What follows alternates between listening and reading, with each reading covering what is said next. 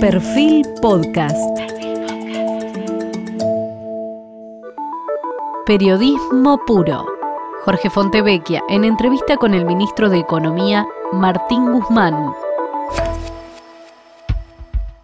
Hoy estamos con el ministro de Economía, con Martín Guzmán, recién llegado hace muy poquito de su gira eh, y todos los temas cruciales que se plantean a partir del Fondo Monetario. Probablemente también en eh, el último reportaje importante político antes de la, de la veda. Nos planteamos un modelo eh, curioso, interesante, académicamente atractivo.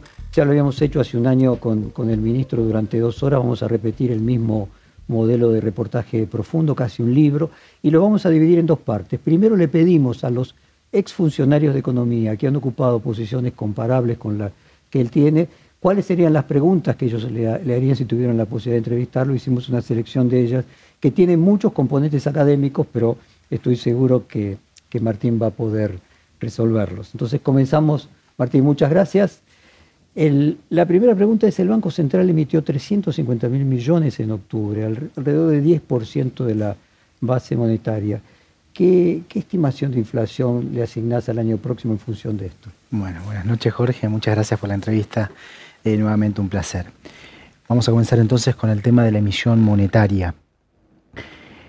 Primero hay que entender que eh, el Estado, eh, cuando golpeó la pandemia, estaba en una situación muy limitada en cuanto a sus instrumentos. El Estado había, sido, había sido muy dañado. Recordemos que Argentina venía de una crisis macroeconómica profunda que comenzó en abril del año 2018 y no había crédito y eh, la moneda estaba débil, luego de lo que fue eh, la, corrida o las sucesivas corridas cambiarias. En ese contexto eh, tan duro de pandemia, el Estado debía jugar un rol de protección, de protección de las capacidades de la economía para evitar que la pandemia tuviese efectos negativos permanentes en la posibilidad de Argentina de crecer y también de protección de los sectores más vulnerables. En ese contexto de limitados instrumentos hubo que recurrir fuertemente a la asistencia monetaria, la asistencia del Banco Central al Tesoro.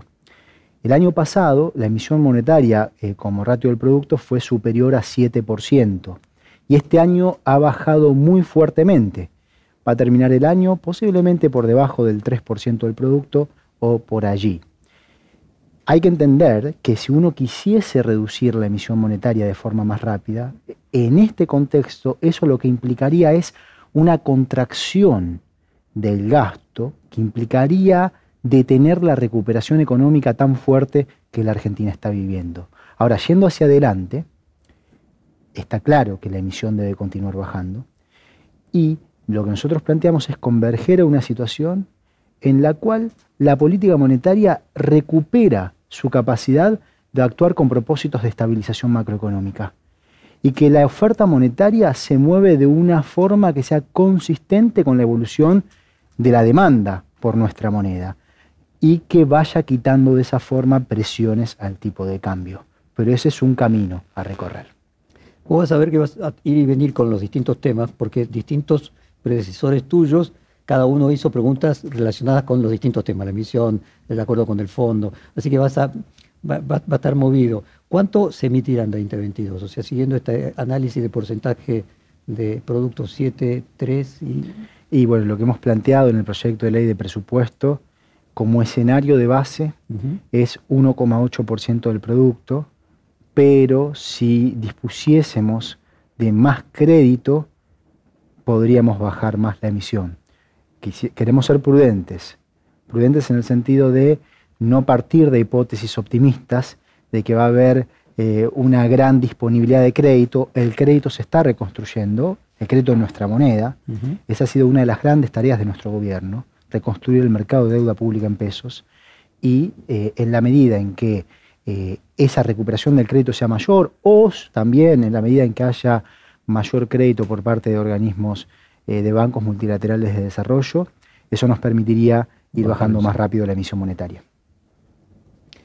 En, Perú vos tenés a Castillo que colocó deuda al 4%, eh, aún con el COVID.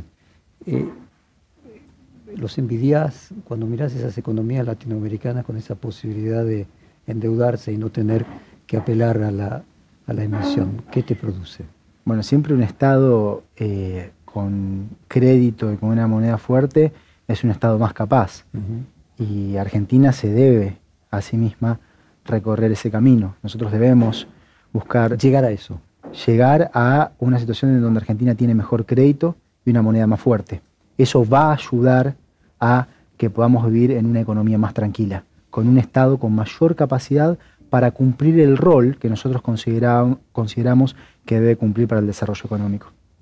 Como te decía, las preguntas las fueron construyendo en este primer tramo, tanto del ex, ex eh, eh, o presidente del Banco Central, de eh, gobiernos del mismo partido de la coalición actual de gobierno, como de la oposición. Así que te vas a encontrar algunas un poco picantes. una es cómo evalúas la necesidad de plantear una reforma, incluso en el caso de, de su canje de deuda, sin tomar en cuenta el aumento del riesgo que el país conlleva, un costo en términos de capital del sector privado que se devalúa. O sea, si la restricción de la deuda elevó el riesgo país a 1.700 y diezmó el valor de los activos privados. Hay una relación eh, de si el riesgo eh, superó al, beneficio. No, pero no, no es la reestructuración de la deuda lo que mm. elevó el riesgo país. Por el contrario, la reestructuración de la deuda eh, permitió que Argentina tenga un alivio sustancial en la carga de pagos de deuda, que es de aproximadamente 35 mil millones de dólares en toda la, primera década a partir del momento en que se reestructuró la deuda. Entiendo que también el planteo es en la no eh, terminación del acuerdo con el Fondo Monetario. Bueno, básicamente lo que ocurre es que eh, la, economía argentina estaba muy herida, una economía en donde se toman grandes compromisos en divisas y que no genera una mayor capacidad productiva de lo que le vende al mundo, es una economía que queda en grandes problemas problemas para crecer, problemas para reducir la inflación. Por eso es muy importante resolver lo que históricamente ha sido la principal restricción al crecimiento económico sostenido en la Argentina, que es la restricción externa, la falta de dinamismo en la generación de divisas. Y eso es algo que se está haciendo, pero por supuesto lleva tiempo. Y por supuesto que lo del Fondo Monetario Internacional es uno de los temas que falta resolver, entre otros. Pero hoy la Argentina tiene la deuda con los acreedores privados reestructurada y está experimentando un sendero de crecimiento fuerte, significativo en las exportaciones, tanto en valor, las exportaciones en valor. Como en cantidad, decís vos. Como en cantidad. Interanualmente en valor han crecido 60% eh, en el último año y en cantidades 23%. Esto es algo muy bueno para la Argentina. ¿Respecto de cuándo, Martín? De hace un año. ¿Y no, no está cierto estancamiento? Había una pregunta que ya aprovecho de saltarla, de cierto estancamiento en la cantidad eh, respecto de nuestro histórico, no sé, de hace una década? Bueno, eh, claramente Argentina tuvo un problema de dinamismo en las exportaciones eh, y es, sí, tuvo un problema. Eso es un problema, eso es lo que impidió poder sostener el crecimiento de la demanda en términos reales.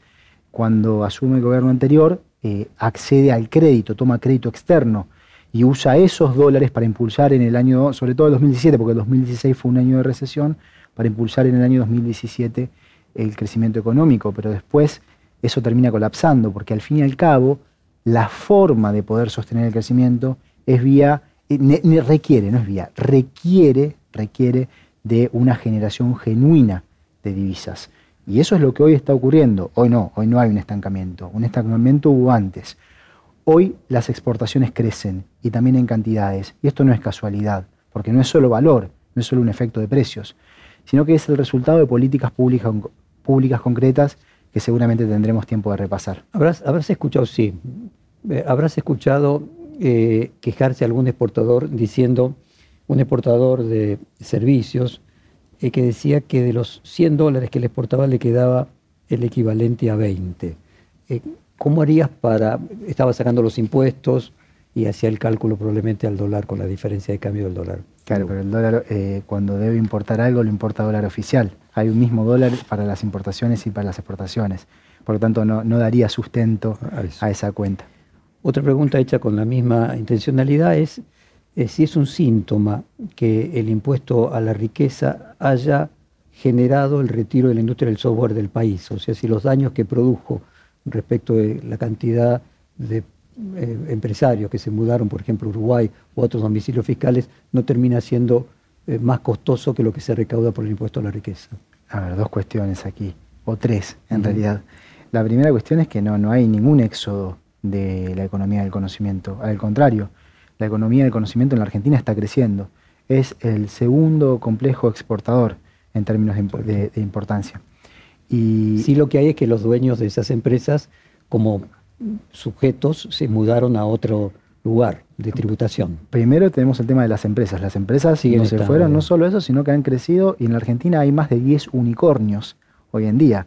Es la nueva economía que se está generando en un país que tiene un sistema eh, de universidades públicas fuerte que contribuye a la generación de talento, a la generación de recursos humanos que son los que dan sustento al crecimiento de este sector tan importante, tan importante en un mundo en donde el conocimiento cada vez es más importante y por el que nosotros apostamos mucho.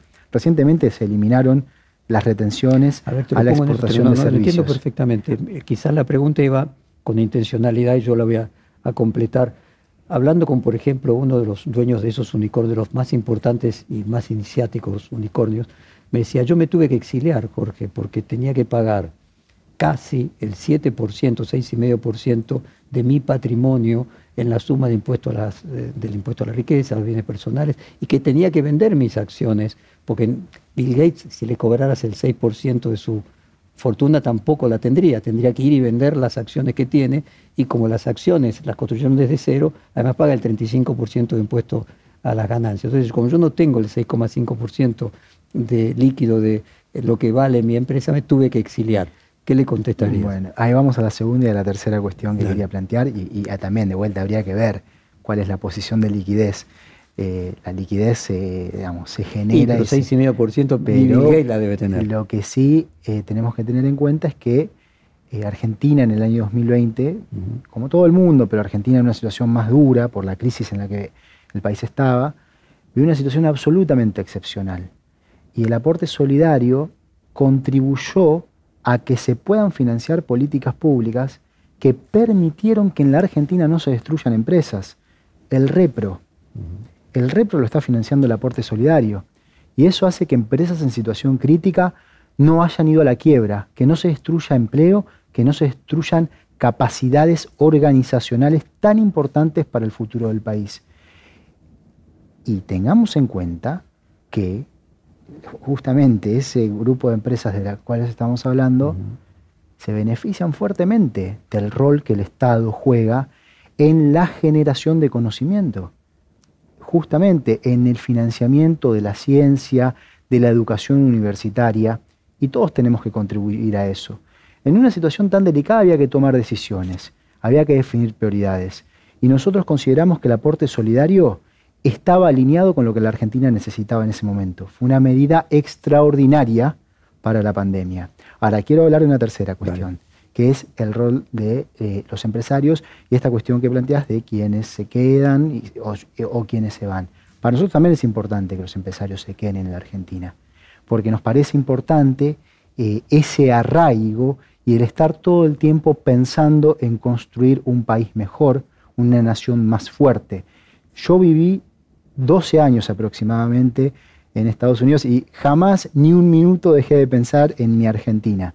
Pero estuve rodeado también de mucha gente que, y que venía de otros países, o que estaba en Estados Unidos y que era de otros países. Se extraña. Toda persona que vive en el extranjero sabe que se extraña, sí. Por supuesto, pero también lo que vi, y que muchos viven, es que la gente empieza a tener familia en otro lado y empieza a eh, ver, a dirigir sus motivaciones hacia otras cosas.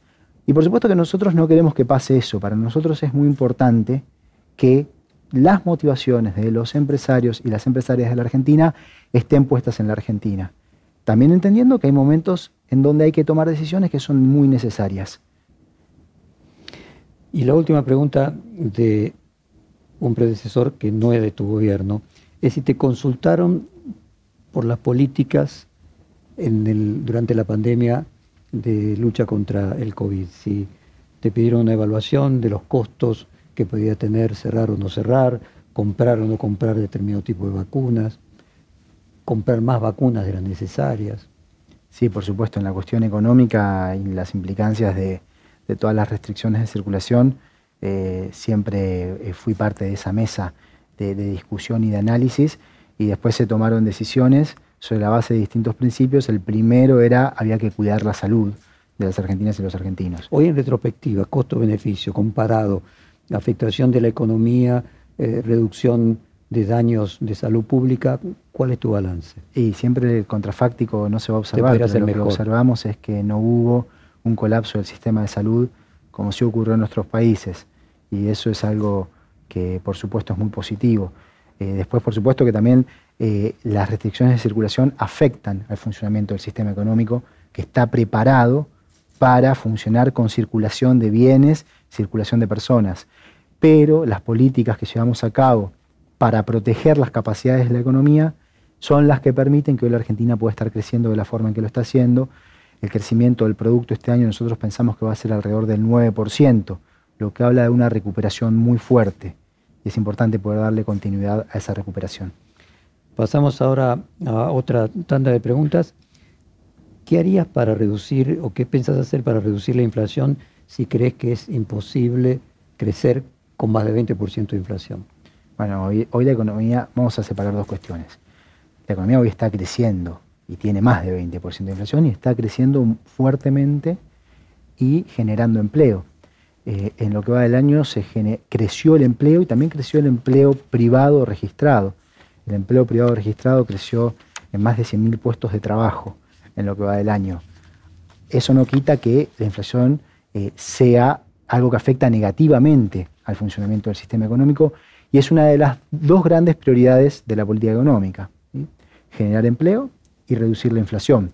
Y nos proponemos como objetivo eh, reducir la inflación, va, como tiene múltiples causas que no se pueden atacar de forma de shock, porque por ejemplo, las exportaciones que tienen que crecer para que haya más divisas y por lo tanto menos presiones en el tipo de cambio, no pueden saltar de un día a otro de 75 mil millones de dólares anuales a 100 mil. Como, como, fueron en algún momento. Entonces va a llevar tiempo ir reduciendo la inflación. No, estaba buscando, no, encontré, cuestionado porque tiene tantas hojas que no lo encontré. Ah, ah, quiero completar esta frase porque es importante. Va a llevar tiempo ir reduciendo la inflación a los niveles que consideramos más adecuados para el funcionamiento del sistema económico. Eh, la, la diferencia entre crecimiento y recuperación, cuando uno pasó por un momento, hay una especie de rebote natural.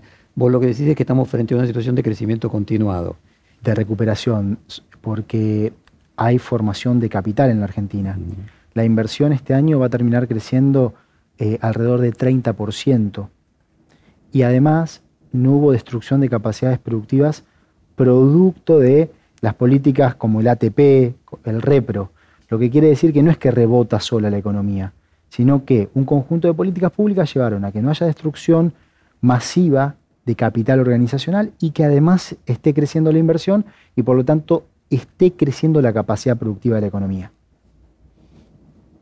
Las LELIC superan la base monetaria y provocan un déficit cuasi fiscal del 3%, un número que en la medida que siga eh, el déficit fiscal continuará creciendo, ¿no? Se, retroalimenta en sí misma, es consecuencia y, causa. Eh, ¿qué, harás con ese tema? ¿Qué harás con el tema de las LELIC? Bien, bueno, por supuesto que el tema de las LELIX más los pases es un asunto a abordar. El año 2020, en, un, en este contexto que describíamos de pandemia, en el que hubo que recurrir fuertemente a la emisión monetaria, el Banco Central tuvo que esterilizar una parte de la emisión para evitar que ponga presiones sobre eh, los tipos de cambio y sobre la brecha cambiaria eh, por encima de las que naturalmente ya existían. Y eh, para ir reduciendo, dando vuelta a esta situación, es importante que la liquidez se vaya canalizando a donde más sirve para el desarrollo del país, que es la inversión, ¿sí? que el ahorro se canalice en inversión, que la estructura financiera se vaya adaptando de modo tal que esto ocurra y por supuesto que también la reducción de la emisión monetaria va a ir contribuyendo a que este problema se vaya resolviendo. Hoy eso está pasando. Está reduciéndose el déficit, al mismo tiempo que el, Estado juega un rol contracíclico y se está reduciendo la emisión monetaria. Y ese es el camino por el cual continuaremos. Y también pregunta si los controles pueden justificarse para un corto periodo de tiempo, a la espera del resultado de un plan integral macroeconómico, pero cuándo se levantarán, concretamente se refiere al mercado cambiario, las importaciones y ahora de bienes. Bien, bueno, primero que hay un plan integral macroeconómico y siempre los proyectos de ley de presupuesto constituyen el corazón de la programación macroeconómica. Mm. Y también esto eh, se ha pensado en términos plurianuales, orientado con lo que llamo tranquilizar la economía, generar, construir una estructura económica productiva que incluye sobre la base de generación de trabajo. Eso hoy está ocurriendo y hay que continuar. Que sea más dinámica desde lo productivo, también está ocurriendo. Hoy hay agregación de valor en la economía. Y que sea estable, para lo cual hay que ir generando más divisas, lo que también está ocurriendo. ¿sí? hay un camino importante eh, eh, por recorrer. Ahora, la pregunta iba a la... Sí, el, planteo es cuándo se levantarán y el, Bien, las cuestiones de las regulaciones de capital. El mercado cambiario de importaciones y ahora de bienes. Bien. Hoy Argentina tiene regulaciones cambiarias y de capital que son de naturaleza defensiva. No constituyen el horizonte hacia el cual se busca converger. Recordemos que se adoptaron en el contexto de una crisis cambiaria muy fuerte, que las adoptó de hecho el gobierno que nos precedió, luego de lo que había sido un proceso de más de dos años de lo que se llama el carry trade, que habían entrado dólares a la Argentina, que se cambiaron por pesos para invertir en activos que daban un rendimiento superior a la tasa de devaluación. Y eso se fue haciendo, esa es lo que se llama la bicicleta financiera. Fue persistiendo en el tiempo hasta que pasó el cambio de expectativas y la consecuente eh, devaluación abrupta del tipo de cambio. Bueno, de esos fondos, que una parte muy importante, parte se ha ido limpiando en estos últimos dos años, pero todavía queda una parte importante de esos fondos atrapados en la Argentina, que estructuralmente no les interesa estar en la economía real del país. Vinieron a aprovechar oportunidades financieras de muy corto plazo, y va a llevar tiempo resolver ese problema y va a llevar tiempo construir un nivel de resiliencia externa, que el país tenga suficientes reservas internacionales para transitar a el esquema que nosotros consideramos más adecuado desde el punto de vista del relacionamiento de la Argentina con el mundo en cuanto a los movimientos de flujos de capitales. ¿Cuál es ese esquema? Se llama esquema de regulaciones macroprudenciales que alienta, facilita la inversión en la economía real, hace que salir del país sea fácil y por lo tanto entrar sea más, tenga más que haya más incentivos a entrar y desalienta la, el ingreso de capitales especulativos de corto plazo de portafolio. Hay medidas que se han ido tomando en esa dirección. Una es el decreto de las grandes inversiones. En la transición seguirá habiendo administración del comercio exterior y eh, regulaciones cambiarias que van a ir evolucionando. Y pregunta, ¿cuáles son las diferencias con el Fondo Monetario Internacional para establecer un acuerdo y que no se haya llegado hasta ahora a él?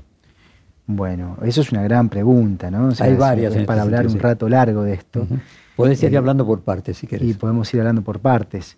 Eh, voy a comenzar entonces con eh, no voy a comenzar por el marco conceptual de las negociaciones, que luego lo podemos hablar, pero sí ir directo a, que creo que es lo que más nos ayudaría hoy a poder cerrar el acuerdo que nosotros queremos cerrar, que es un acuerdo en el cual podamos llevar adelante eh, nuestra visión para tranquilizar la economía argentina. ¿Y cuál es esa condición?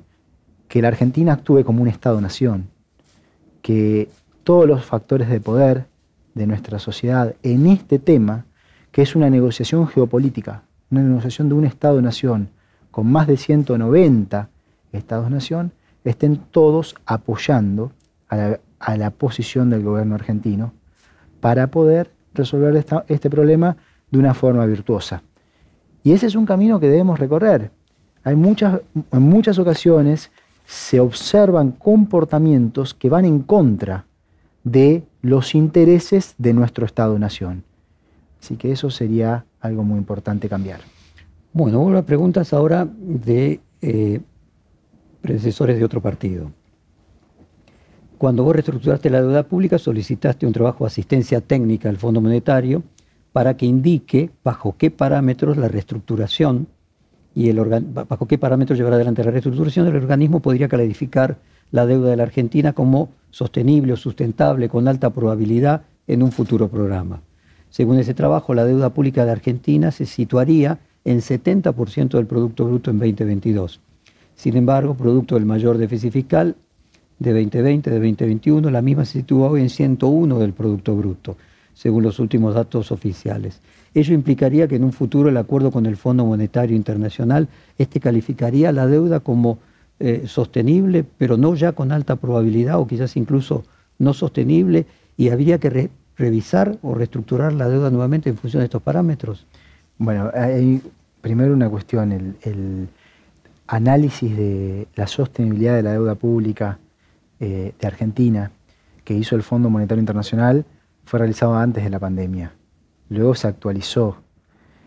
De hecho, el Fondo Monetario Internacional... una tolerancia a mayor porcentaje de deuda en todos los países del mundo. Eh, cambió, vino la pandemia y por supuesto que el déficit fiscal fue mucho mayor. Imaginémonos si hubiéramos tenido un déficit fiscal de 1,1 del producto como anticipábamos, un déficit fiscal primario de alrededor de 1% del producto como anticipábamos antes de la pandemia para el año 2020, lo que eso hubiera implicado para la economía. Es una masiva destrucción de empresas, destrucción de empleo, enorme sufrimiento social, sobre todo en los sectores más vulnerables de nuestra población. Así que la, realidad cambió fuertemente por la pandemia.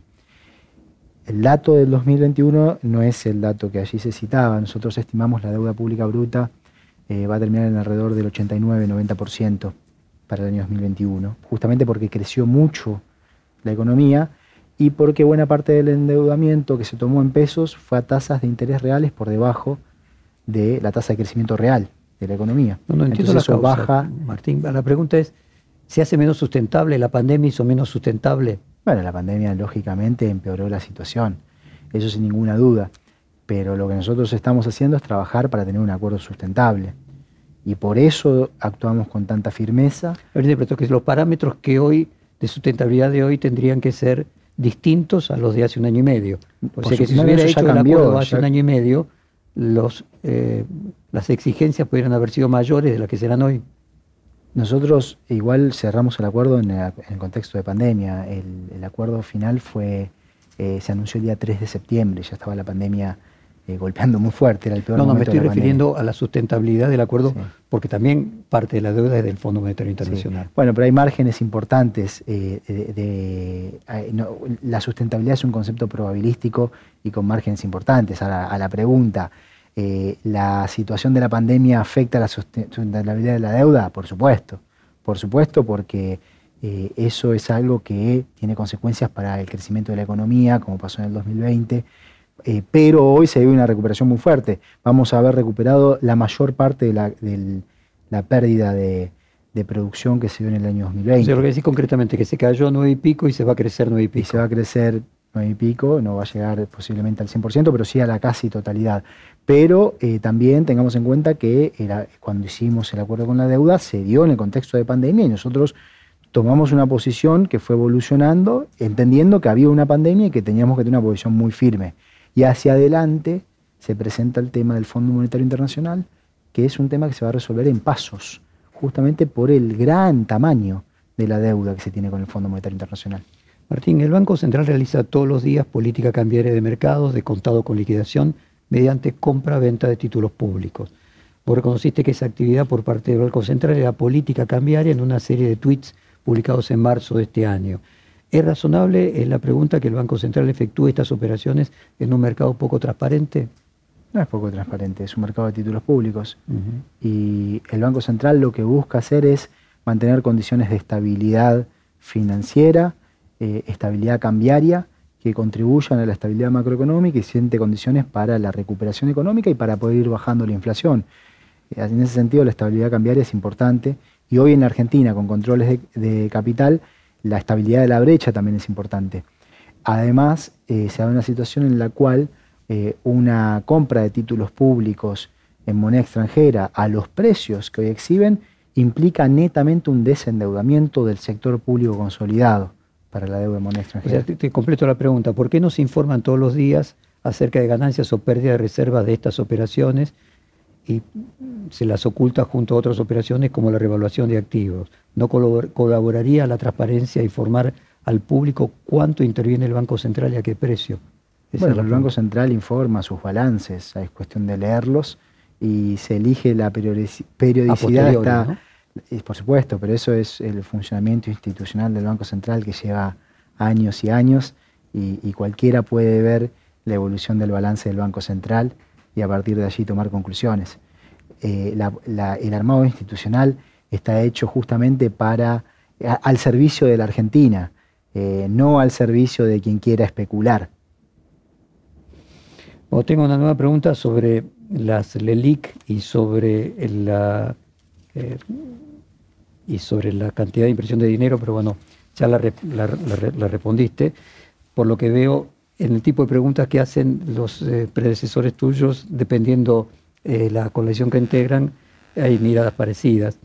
Voy con otra entonces. En el proyecto de la ley de presupuesto de 2022, casi la mitad de la necesidad de financiamiento aparecen cubiertas por organismos internacionales.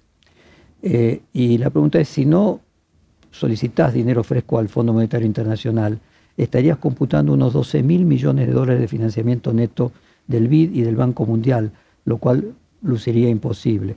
¿De qué organismos planteas obtener el financiamiento que figura en el presupuesto 2022 como plan económico? Jorge, pero, esos datos no, son correctos. Eh, quisiera aclararlos. Por favor. Nosotros hemos proyectado un déficit primario del 3,3% del producto. De vuelta, es una hipótesis prudente, con el Estado jugando un rol eh, que apuntale la recuperación. A eso hay que sumar los intereses por la deuda. Eso suma para el sector público nacional consolidado 4,8% del producto. Es decir, que hay que conseguir 4,8% del producto de financiamiento. Se asumió que dos, entre 2 y 2,2 puntos del producto se financia vía mercado, es decir, mercado interno. Mercado interno.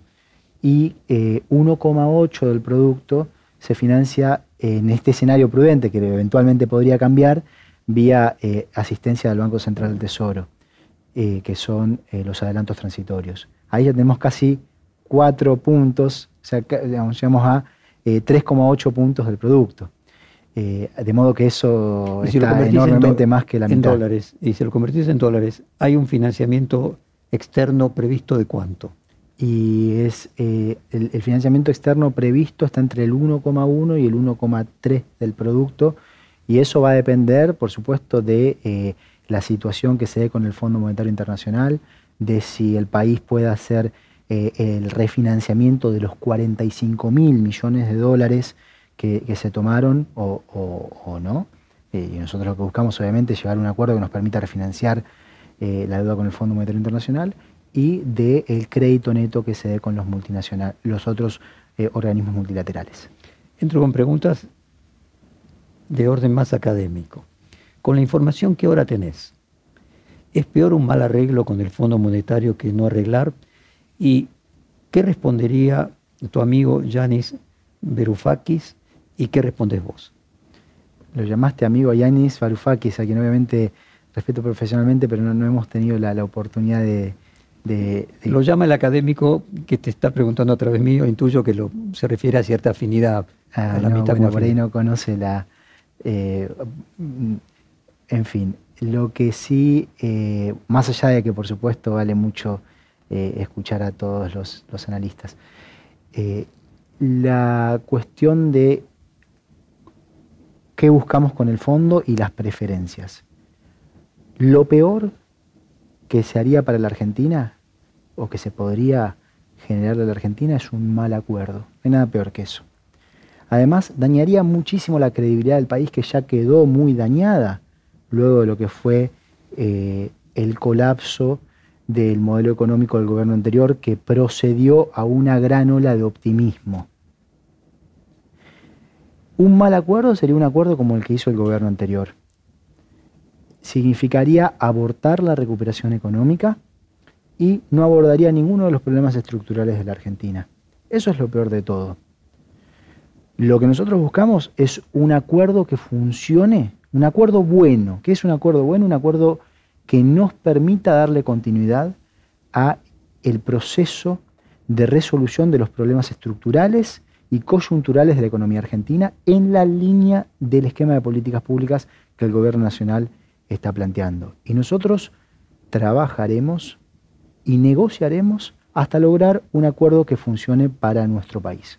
Creo que la pregunta implícita es si hay un punto a partir del cual la dilación empieza a ser más costoso que un acuerdo no tan eh, tan bueno?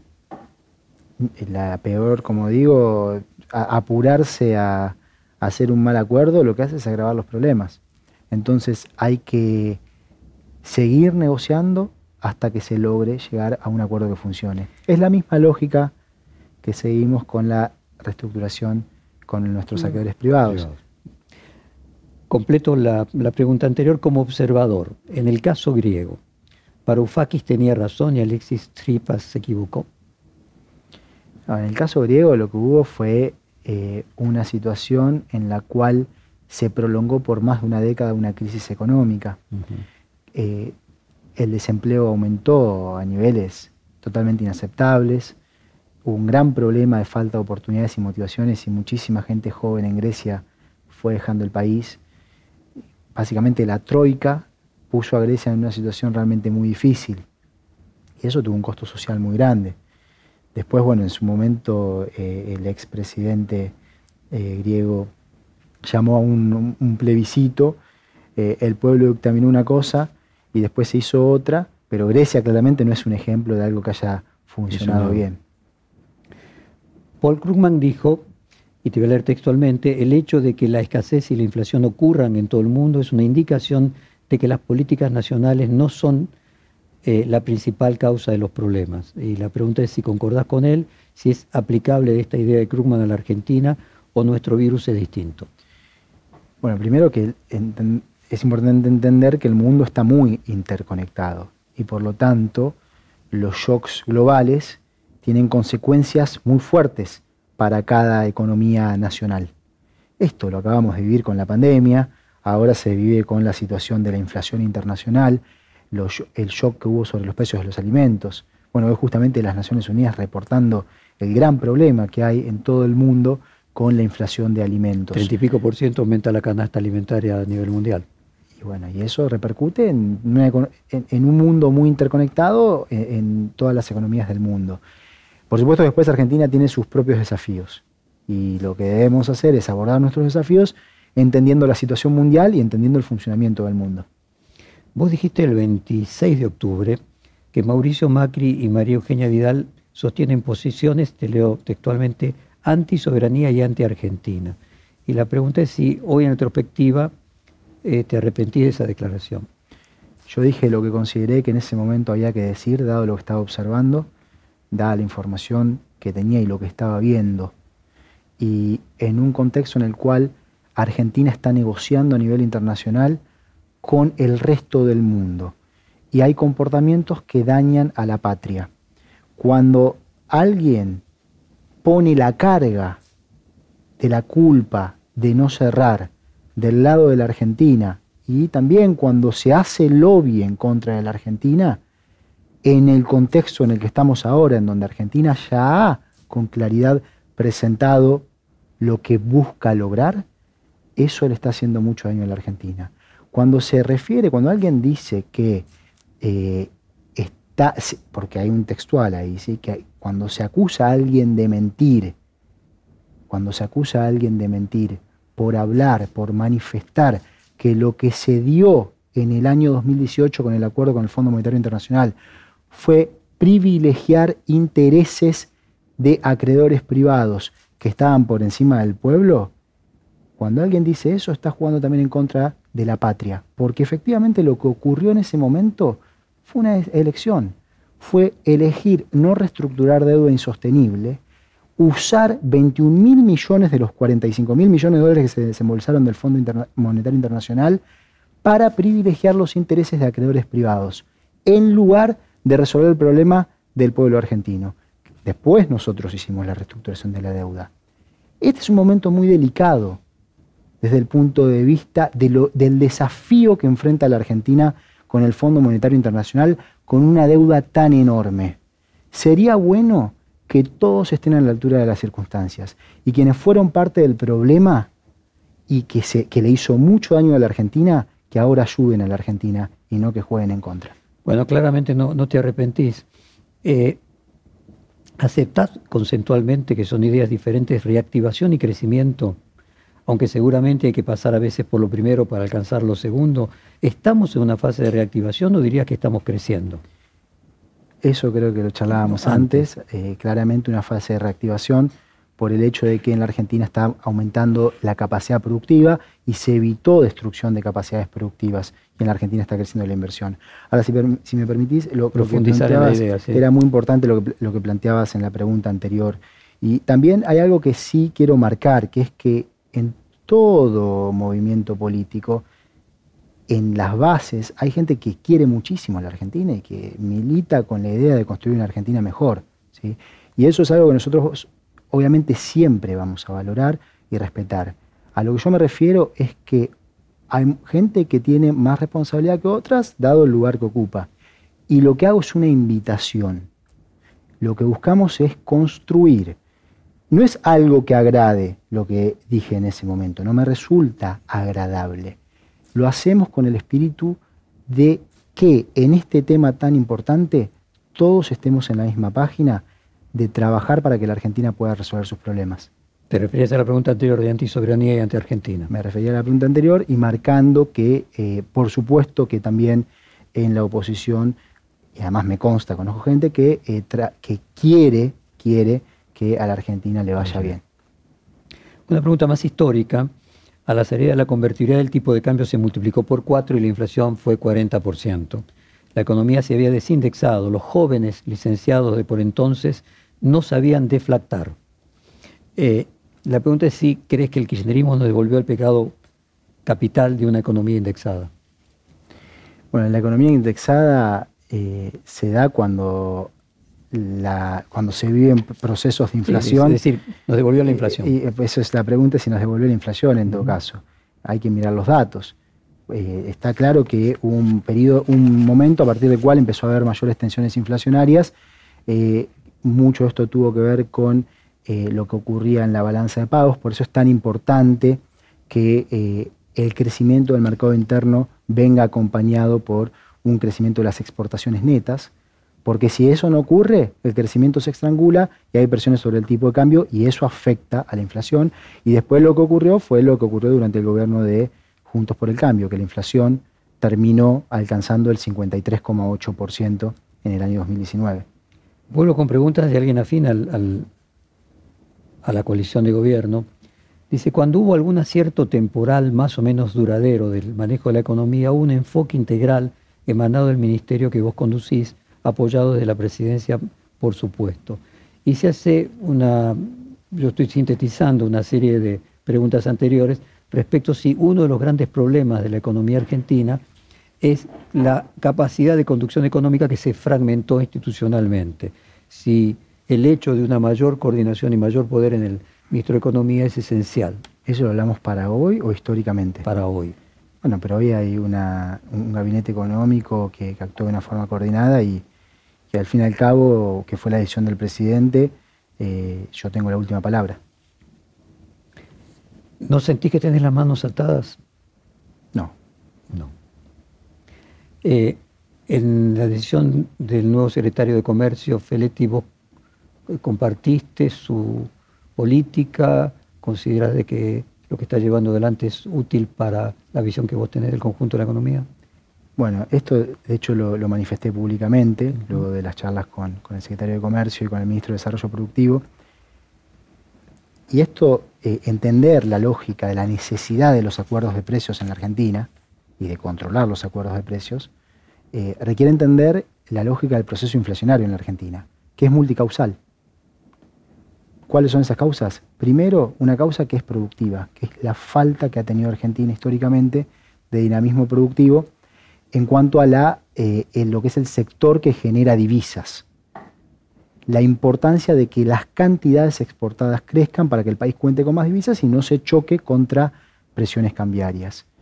Y esto se está atacando, junto a, resolver los problemas de deudas, que es la otra parte de la escasez de divisas.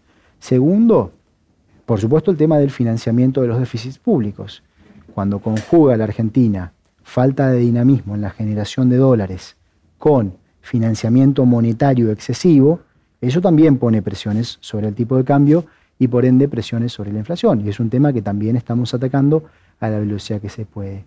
Y tercero, acá entra la cuestión de los acuerdos de precios, algo que no es usual en el mundo, que se presenta en economías que han padecido procesos de descoordinación macroeconómica de escala grande, que en Argentina está presente, es el hecho de las expectativas que le dan persistencia al proceso inflacionario. Cuando todo el mundo piensa que los precios van a subir, entonces se dan comportamientos de cobertura, comportamientos precautorios de actualización de márgenes de ganancia. Y eso termina autovalidando la inflación. Y la profecía autocumplida. Exactamente. Para eso es muy importante poder tener políticas de precios e ingresos que permitan una coordinación más positiva de las expectativas que haga que la inflación efectivamente pueda ir en el sendero de reducción, que la velocidad a la que se resuelven los otros desequilibrios macroeconómicos conlleva. Para eso es importante que haya una tarea colectiva en donde el sector público y el sector privado trabajan juntos. Y el sector privado incluye a las empresas y también a los trabajadores, es decir, a sus representantes que son los sindicatos. Por eso es tan importante que haya acuerdos de precios. Cuando no se logra obtener cooperación para llegar a una situación de acuerdo de precios, que esto no quiere decir congelar para siempre, para nada. Si el Estado plantea que el tipo de cambio se deprecia 24% y que los costos en promedio crecen de tal manera, los acuerdos de precios van con esa lógica, van en la lógica de aumentos que respeten el aumento de los costos promedio. Ahora, si hay algunos pocos que no cooperan, el Estado no se puede quedar de brazos cruzados porque el Estado en este contexto tiene un rol coordinador. ¿Quiere decir que tenga que ser así para siempre? No, pero va a llevar un tiempo. Va a ser necesaria en la Argentina la política de precios e ingresos por tiempo, hasta que la inflación alcance los niveles que consideramos más acordes para el funcionamiento del sistema económico y que por lo tanto el mercado por sí solo haga el trabajo de coordinar bien las expectativas.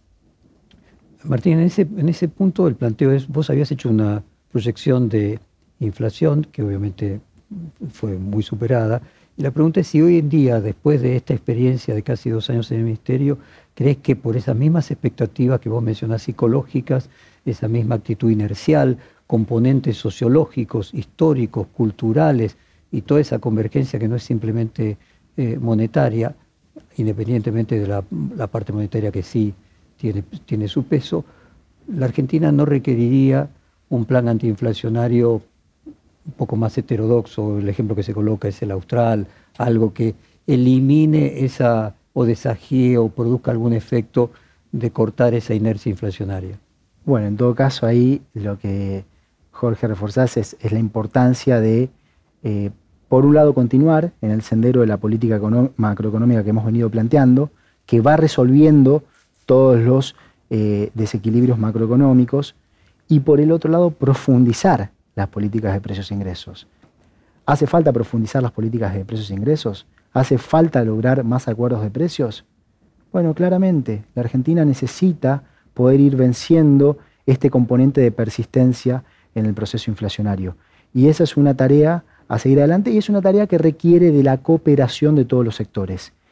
Estabilizar, tranquilizar y estabilizar la economía argentina y en particular poder darle continuidad y más fuerza al sendero de reducción de la inflación es una tarea colectiva, en la cual el gobierno conduce, pero tiene responsabilidades de muchos participantes de la economía. No, quizás la, pregunta es si finalmente cuando Surruil hizo el plan austral, el desaje no era un control de precios implícito, dentro de un marco de un paquete más bueno, complejo. Hubo congelamiento en ese momento. Eh, pero lo que pasa es que eh, nosotros hoy estamos en una situación en la cual el tipo de cambio nominal va siguiendo una pauta que consideramos macroeconómicamente consistente. Para este año lo habíamos planteado eh, una tasa de depreciación de alrededor del 24% del producto. Y eso es un comportamiento que va a continuar para el año próximo. Entonces congelar eh, de forma permanente no, no es una solución. Y finalmente, antes de terminar en la primera parte, eh, siempre hubo versiones de que vos tenías o alrededor tuyo había un proyecto político más allá del Ministerio de Economía. Siempre se le asigna a los ministros de Economía exitosos, el caso de Caballo, de La Baña, haber sido candidatos a, presidente y tener una proyección política. Vos no has logrado los resultados que ellos han logrado independientemente del tiempo que ellos eh, tuvieron, que es mayor que el tuyo, y no atravesaron una pandemia. Pero es cierto que hay una vocación política en tu caso y el deseo de algún día de ser candidato a puestos que sean electorales. Mi, absoluto compromiso es con ayudar al presidente Alberto Fernández a tranquilizar la economía argentina y el lugar desde el cual considero que, que tengo más capacidad de hacerlo es el lugar en el que ocupo hoy. No, hoy sí. La pregunta es si en tu proyección de vida vos te imaginas algún día compitiendo por cargos selectivos dentro de 10 años. No, estoy hablando de 2023 ni, ni 2021, obviamente. No, hoy no pienso en eso. Lo que pienso es en ayudar a nuestra Argentina. Y mi compromiso primero de todo es con la Argentina y hoy eh, quien nos lidera es el presidente. Se dice, y vos particularmente, que estamos cerca de un acuerdo con el Fondo Monetario Internacional. Sin embargo, desde Washington nos informan que Argentina no presentó el programa plurianual con metas fiscales, monetarias y financieras. Eh, solo por la buena performance fiscal de este año y del presupuesto 2022, el Fondo Monetario otorgaría el acuerdo de facilidades ampliadas a la Argentina. ¿Quién informa desde Washington? Fuentes desde Washington de la persona que ocupó un cargo similar al tuyo. Pero independientemente de eso. Eso es falso. Bueno, dale, esa es la respuesta. Eso es falso. Argentina ha dejado muy en claro cuál es la programación macroeconómica plurianual eh, a la que apunta y sobre esa base buscamos eh, cerrar un acuerdo. Es muy importante poder construir los apoyos de la comunidad internacional y también los apoyos de toda la comunidad nacional todos los factores de poder que eh, efectivamente le den soporte a un proceso que va a generar también más confianza. Cuanto más eh, extensivo y extendido sea el apoyo de los factores de poder en la Argentina, más fuerza vamos a tener en las negociaciones y también más efecto va a tener el resultado de las negociaciones para seguir recuperando la confianza en la Argentina y que por lo tanto la perspectiva de recuperación sea aún más sólida. O sea, que hay, que hay presentado en el fondo plurianuales, no simplemente el fondo, por supuesto. El fondo cuenta con... Eh, estas negociaciones llevan tiempo y se ha trabajado en un detalle muy preciso. ¿Y qué, y qué reformas estructurales eh, incluyen esas proyecciones que serían las que le darían el acuerdo al, al programa con el fondo? Bueno, esto nos lleva a discutir algo que es muy importante para la Argentina, que es eh, el marco conceptual sobre el cual se debe, consideramos nosotros, basar la programación económica para tranquilizar a la economía argentina, que ha sido el mismo marco conceptual que hemos planteado en las negociaciones. ¿Cuál es el punto de partida? El reconocer que la gran restricción al crecimiento sostenido en la Argentina ha sido la restricción externa. Y que por lo tanto las medidas orientadas a promover el crecimiento económico deben apuntar a una mayor capacidad productiva en los sectores transables, los que generan divisas en nuestra economía, y también a contar con un mercado de capitales que permita que en la Argentina haya más opciones de activos financieros en nuestra moneda y por lo tanto poder ir atacando por ese lado también el problema del bimonetarismo que exhibe nuestra economía. De modo que las ex reformas estructurales, eh, hoy llamadas políticas para promover el crecimiento, tienen que ver con mucho de lo que ya hemos hecho. Fomentar el desarrollo de la agroindustria, fomentar el desarrollo del sector energético, del sector de la economía del conocimiento, de ciertas industrias con capacidad de eh, generación de divisas y que también son muy importantes para el mercado interno, y al mismo tiempo continuar con la reconstrucción del mercado de deuda pública en pesos y profundizar el desarrollo del mercado de capitales. Y respecto de otros aspectos más puntuales, como por ejemplo la eh, reducción de los subsidios eh, a las tarifas públicas, o sea, ese, ese plan plurianual plantea también así como una reducción de la cantidad del déficit, una reducción de la cantidad eh, de la emisión monetaria, una reducción en la los subsidios a las tarifas públicas? Bueno, lo interesante es que todos esos números están en el proyecto de ley de presupuesto 2022. 2022, pero como es plurianual, también pero también hay un escenario plurianual.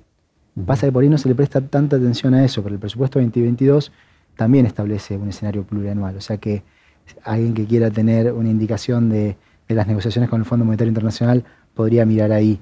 Y sí, el, el tema subsidios se ha planteado eh, ir redefiniendo el uso de los recursos del Estado hacia aquello que genera más capacidad productiva, que le da más dinamismo a la economía y hace que tengamos una economía de mercado más vibrante.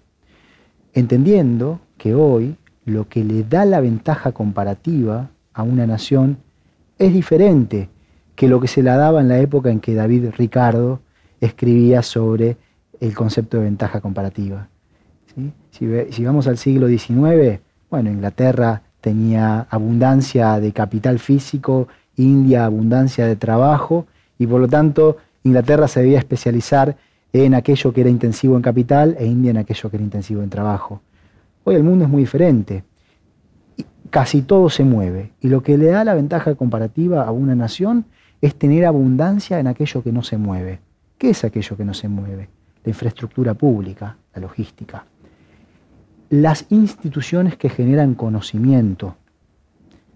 Y también, también la marca del Estado-Nación, la confianza en un país, en un Estado-Nación. Y nosotros hemos venido planteando una redefinición del rol del Estado sobre esa lógica. El presupuesto 2021 refleja esa lógica y el presupuesto 2022 también refleja esa lógica.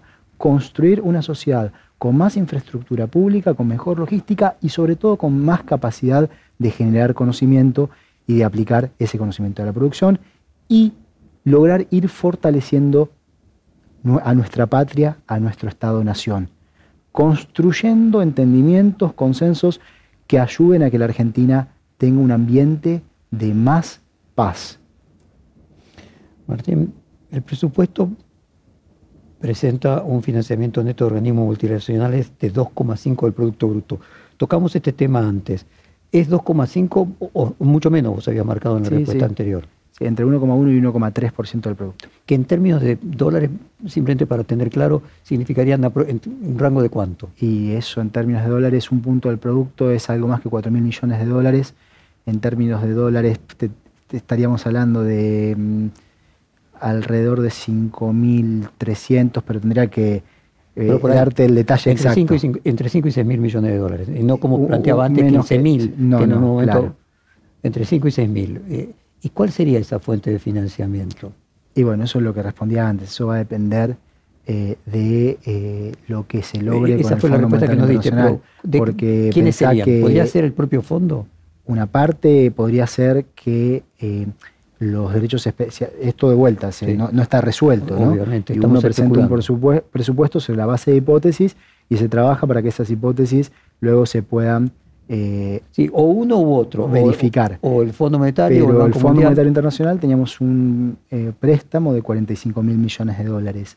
El 22 de septiembre se eh, amortizó una cantidad de capital de 1.900 millones de dólares y hay otro vencimiento el 22 de diciembre de 1.900 millones de dólares. Si hubiese un refinanciamiento completo de 45 mil millones de dólares, ahí el país recuperaría casi un punto del producto eh, que, por vía de ese acuerdo. Y otra pregunta es, ¿a qué atribuís la diferencia entre el balance comercial de bienes y el balance cambiario que se ubica en mil millones de dólares por debajo? Y que hay factores financieros. Esa siempre es la diferencia. Lo que ocurre en la Argentina es que hay, por un lado, eh, pagos de deuda, que, digamos, por ejemplo, hemos estado sirviendo los intereses, además de la cuota de amortización que mencionaba, eh, al Fondo Monetario Internacional. Después hay que mirar la posición de financiamiento neto con, los otros organismos multilaterales. Después hay que mirar la posición de refinanciación y hay que mirar la posición de refinanciamiento o no de las empresas que tienen deuda en moneda extranjera, que eso fue un gran tema en el año 2020, eh, el no hacer rollover de eh, los financiamientos en moneda extranjera, y después teníamos las operaciones del Banco Central que discutíamos previamente en títulos públicos. Otro ministro de Economía que le tocó pasar momentos muy difíciles pregunta si el canje de la deuda fue un éxito, como vos lo has afirmado reiteradamente, ¿por qué los bonos eh, el precio de los bonos no para de caer, o no paró de caer. Bueno, dos cuestiones aquí. Primero, tal vez recuerdes, Jorge, que eh, nosotros elegimos no ser celebratorios con el canje, no, no, no, no planteamos una cuestión de fuegos artificiales cuando se cerró el canje de la deuda pública en moneda extranjera, porque era una situación muy difícil para la Argentina. Eh, no, estos son problemas graves y lo que lo debemos lograr es conciencia para que no vuelva a ocurrir una situación como la que vio Argentina de eh, endeudamientos tan abultados, tan insostenibles y tan mal usados de la deuda de moneda extranjera. Entonces, no, no ahí la palabra que se pone en mi boca no es una palabra. Quitámosle que, que, fue un éxito. Aquí atribuís. Pero sí que es un avance muy importante para la Argentina, y eso sí lo hemos planteado. Es algo positivo para la Argentina, pero nosotros elegimos no salir a vender grandilocuentemente. Entonces, déjame reformular. Si fue positivo, puede ser lo positivo con el precio de los bonos que cayeron.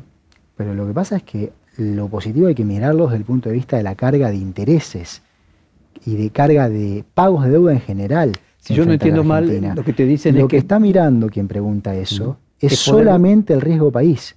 Está mirando la perspectiva únicamente de los mercados y no de la gente. Eso es lo que está mirando esa persona. Ahora, ¿nos importa bajar el riesgo país? Por supuesto. Pero esto es un proceso.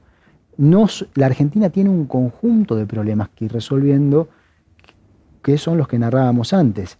Ir mejorando el perfil eh, productivo, ir mejorando la capacidad de producción en el sector que genera divisas y resolviendo los otros problemas de deuda que quedan, como el problema de los 45 mil millones de dólares que tomó el gobierno anterior con el Fondo Monetario Internacional. No, ¿sabes? entiendo la pregunta, eh, voy a hacer hermenéutica acá, de que una renegociación tiene dos objetivos. Obviamente, reducir eh, a veces el capital, los intereses y que finalmente la cantidad de dinero que tenga que pagar sea menor, pero por el otro lado, si vos redujeras el riesgo país, la posibilidad de poder volver a endeudarte, es decir, que un pero nosotros nos queremos endeudar en dólares en, el mercado ahora. Y no hay ningún vencimiento de capital de moneda, eh, deuda de moneda extranjera. si vos pudieras endeudarte, el año 2024. Podrías emitir menos, lo que planteabas antes, ¿no? Sí, pero hay que tener mucho cuidado con la fuente del endeudamiento. Nosotros lo que queremos es profundizar el desarrollo del mercado de deuda pública en pesos y endeudarnos principalmente en pesos cuando toque endeudarse y después ir bajando el déficit para endeudarse menos. Y lo otro que buscamos, obviamente, es tener mejor financiamiento por parte de los bancos multilaterales de desarrollo. Pero no estamos buscando. que cobran tasa de interés menor que el mercado. Y con plazos mucho más largos. No estamos buscando endeudarnos con el mercado ahora. Ahora, ¿nos importa que baje el riesgo país? Por supuesto. Pero nosotros actuamos en función de nuestras prioridades. Esa, quien hace esa pregunta que no sabemos quién es porque es de forma anónima, está mirando solamente los intereses del mercado y no los intereses de todo el país. Y el Banco Central acaba de... perdón que aclare algo, un ministro de Economía debe estar mirando los intereses de toda la gente. El Banco Central acaba de congelar la posición en dólares durante noviembre. La pregunta es si es una señal de desesperación del equipo económico ante la subida del precio del dólar paralelo y la pérdida de reservas y se trata de algo coyuntural. No, es una protección ante comportamientos potenciales especulativos en un contexto de elecciones. El déficit fiscal de 2020 fue 6,5 del producto, este año alrededor de 3,3. Eh, acá uso un adjetivo, el ajuste es impresionante y sin embargo vos tratás de ocultarlo.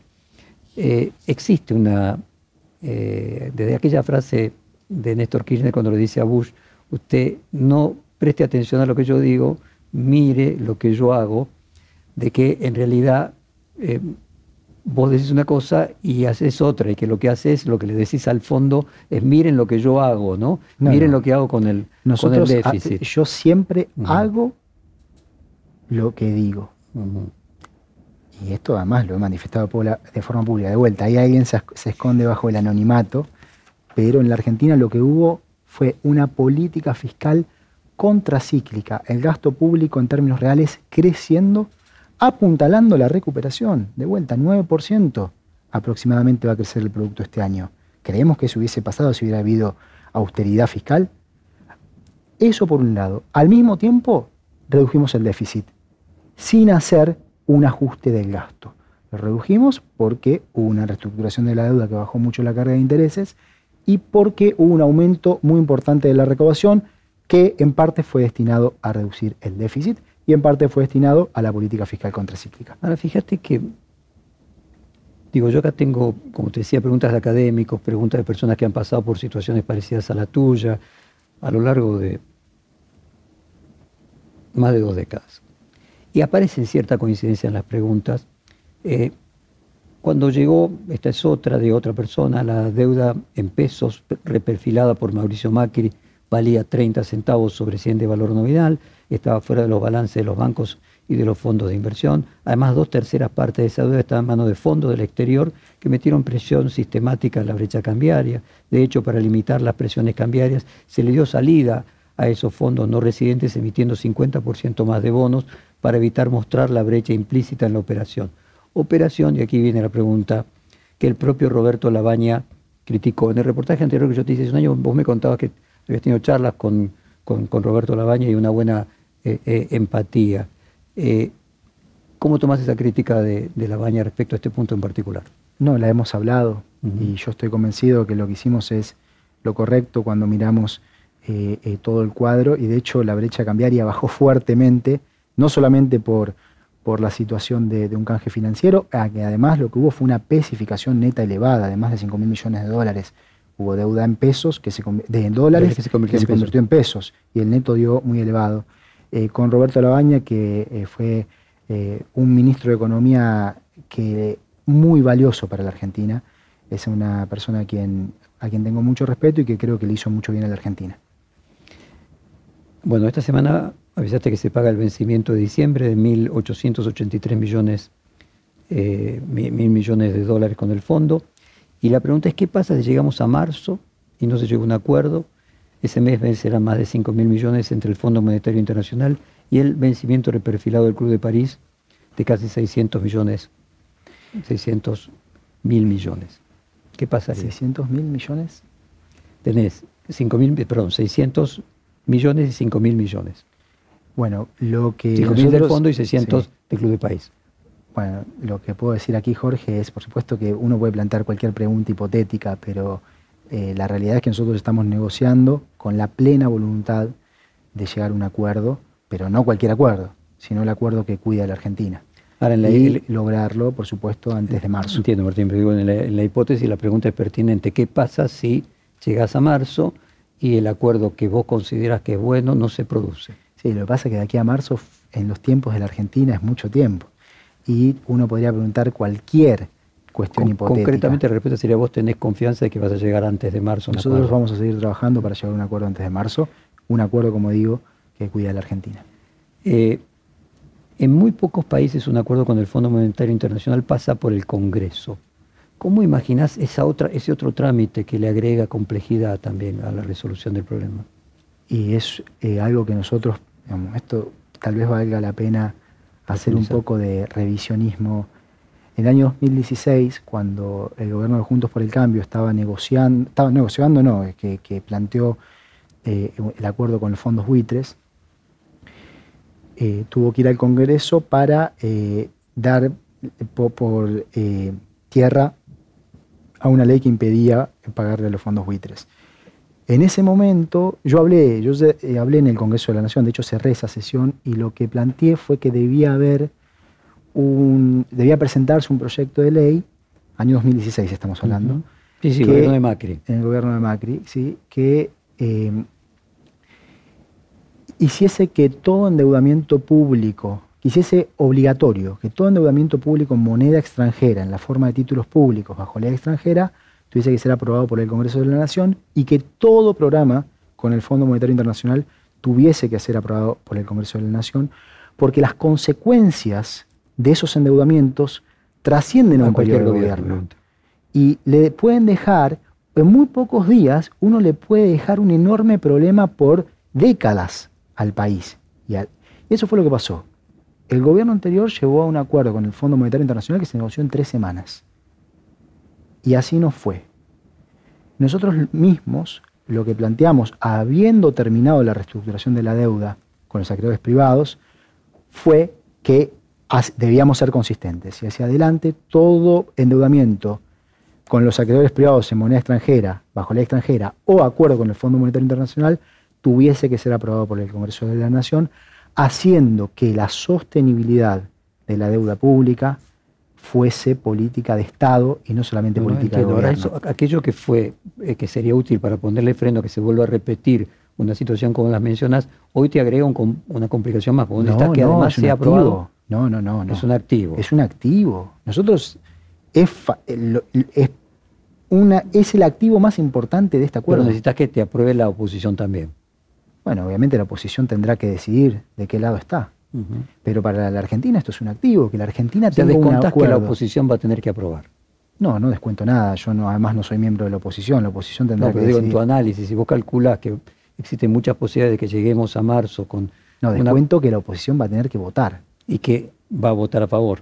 No, eso es una cuestión no para mí, es una pregunta para mí, sino para los referentes de la oposición. Nosotros, por supuesto, que querremos que la oposición vote a favor y que toda la Argentina apoye la propuesta que hagamos de acuerdo con el Fondo Monetario Internacional. Se repite, vos sabés, la pregunta sobre el origen de los fondos en el presupuesto, ahora ya no con 15 mil, sino con 12 mil millones. Así que bueno, fue bueno aclarar que, fueron, que serán 6 mil. Eh, otra pregunta, ¿no crees una imprudencia la doble contabilidad, la del Banco Central y la del Tesoro, de los DEX para eludir el límite normativo de financiamiento monetario al Tesoro en un contexto de debilidad de la demanda de dinero? Y amplía el límite de giro en descubierto contra una garantía incobrable como una letra intransferible. Te sonreís, pero porque lo que ocurre con este sistema, de que los ministros preguntan de forma anónima y no están aquí, con los exministros, es que no tienen la posibilidad de repregunta. Porque yo ahora lo que te voy a responder, Jorge, es que no hay doble contabilidad. El problema es que ahí ese ministro seguramente querría repreguntar. Dale, ¿qué repreguntaría? No, eso no soy yo, es el ex ministro que ¿Pero qué imaginas si te colocasen? no, no, porque de vuelta sería especulativo. Lo que sí digo es, el tesoro, los derechos especiales de giro fueron emitidos para que los puedan utilizar los tesoros. Y lo que nosotros hicimos fue poder obtenerlos por parte del Banco Central. Y no, de hecho dice, si no es peligroso, o sea, no dice que no puedas usarlo. Claro, no, no, consideramos que era lo, lo adecuado y por supuesto eh, actuamos de forma consistente. Otra, luego de los ingresos extraordinarios por 13 mil millones de dólares este año, 8.500 por el mayor precio de la soja y 4.300 por los DEX, las reservas netas terminaron el año igual que como empezaron, 1% del Producto Bruto. Perdieron a razón de mil millones por mes, aún con un hipercepo y buenos términos de intercambio. ¿Cómo se podría evitar una devaluación? Y aquí ya se anticipa a la repregunta, no me diga que el año pasado los analistas también predecían una devaluación que no ocurrió, porque es una falacia. La exactitud del pronóstico de lluvia de mañana no depende de la precisión del pronóstico de lluvia de ayer, sino de las condiciones atmosféricas. Fíjate que ya se van previendo. separan, pero mm. vamos por punto. Primero hay otra vez nuevamente problema con los números. Dale. Charlábamos anteriormente que en la Argentina están creciendo las exportaciones, no solamente en valor, sino también en cantidades. Y allí se adjudica el crecimiento eh, del saldo comercial o de la cantidad de divisas a dos factores, al precio de la soja y a los DEX. Y eso no es correcto, es muy incompleto porque en la Argentina crecen las exportaciones de la manufactura de origen agropecuario, de las manufacturas de origen industrial, también eh, de los combustibles, también ha crecido la producción de gas, se evitó, o sea, básicamente se frenó el decrino, hoy se produce más gas que hace un año y eso implicó menores importaciones. No, pero esa es la Hay un conjunto de factores que van más allá. de exportaciones en número sustitución de importaciones, si no entiendo mal, en otros casos, pero finalmente lo que vos te planteas es que los 8.500 millones que no vinieron por los DEC adicionales se van a lograr en el año próximo de un combo distinto de exportaciones y ahorro de importaciones. Bueno, por eso, primero dejar en claro que la trayectoria de las cuentas externas no es esa, sino, no se debe a esos factores solamente, sino que tiene que ver con un esquema que está funcionando. Pero perdóname, ¿cuánto fue exactamente por el aumento del precio de la soja? Porque digo, eso es un hecho histórico. por eso hoy podés diferenciar valor de cantidad. Exacto. 60% es valor y hay 23% de aumento de cantidades en el interanual, de modo que el resto se atribuye a un componente precios. Por supuesto, los términos de intercambio aumentaron y eso desde el punto de vista de la dinámica externa fue favorable. Ahora, yendo a la otra parte de la pregunta, lo que hay que ver justamente es que el Banco Central hoy tiene más reservas que hace un año. Y la brecha cambiaria, que está, por supuesto, a niveles que queremos seguir bajando, hoy también está aproximadamente 50 puntos porcentuales por debajo de lo que estaba aproximadamente hace un año. ¿Quiere decir que esto está, se acaba allí? No, hay que seguir bajándola. Ahora, yendo a la pregunta del, del colega, nosotros tenemos esta situación externa que describo, que nos da las condiciones para seguir manteniendo la política cambiaria que hemos planteado. Esto va más allá de que el año pasado tuvimos un montón de voces diciendo que iba a haber una gran devaluación y que yo dije que, no iba a ocurrir. que iba a llover, que era el pronóstico. Que yo dije que iba a ocurrir y, tuve razón. Va más allá que eso. ¿sí? Yo lo planteo desde el punto de vista de lo que son las condiciones macroeconómicas hoy.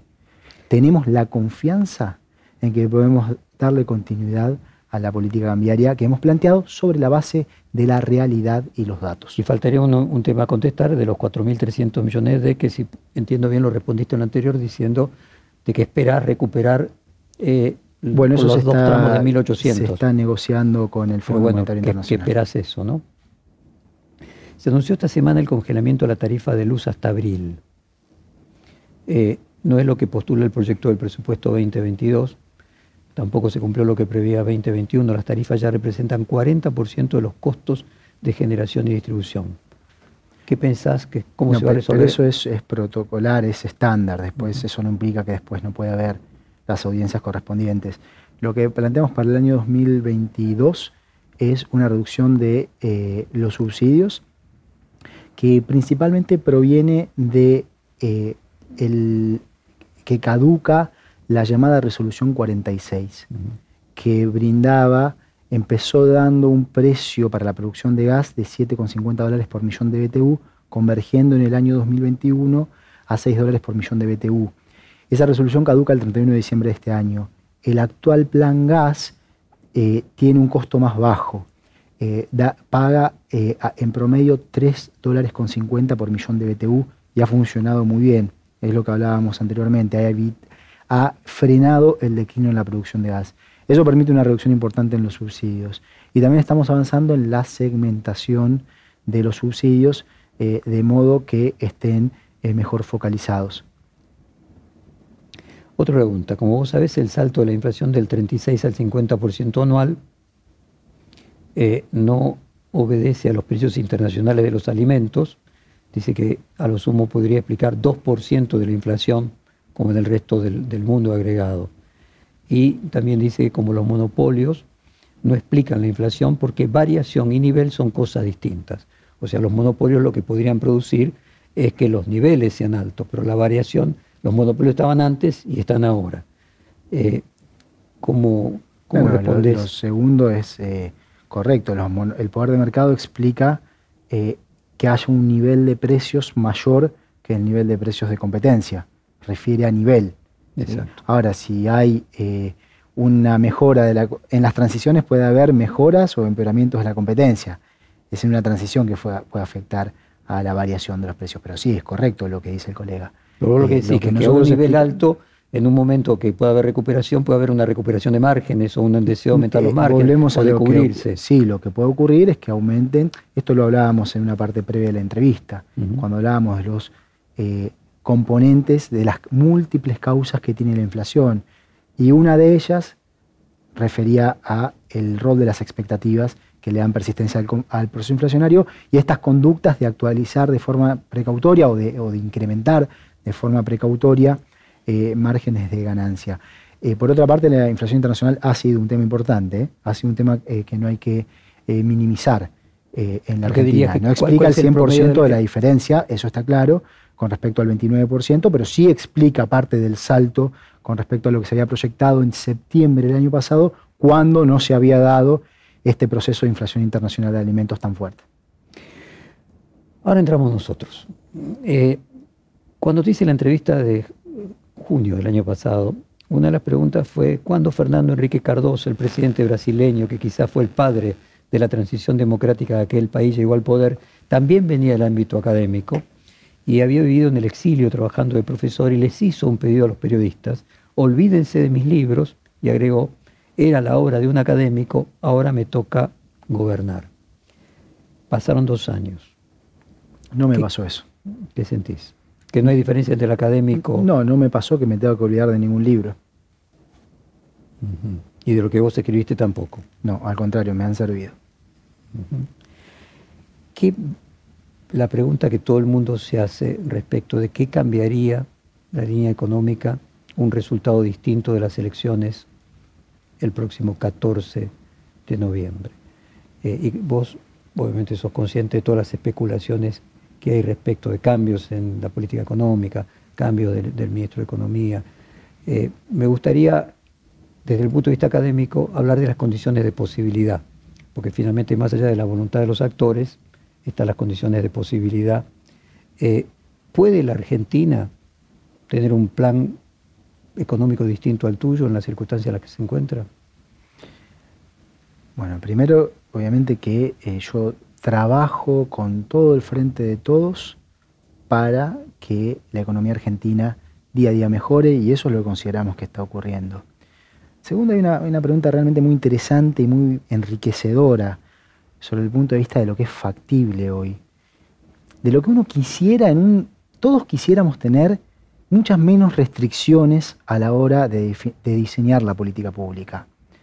Por supuesto que si Argentina hoy tuviese las condiciones crediticias que tienen los países avanzados o inclusive otros países de la región, bueno, tendríamos más espacio para, por ejemplo, aumentar mucho más rápido la inversión en infraestructura pública, que la hemos aumentado mucho. Pasó del 1,1% del producto en el 2019 al 2,2% en el 2021. Se duplicó y se proyecta que siga creciendo.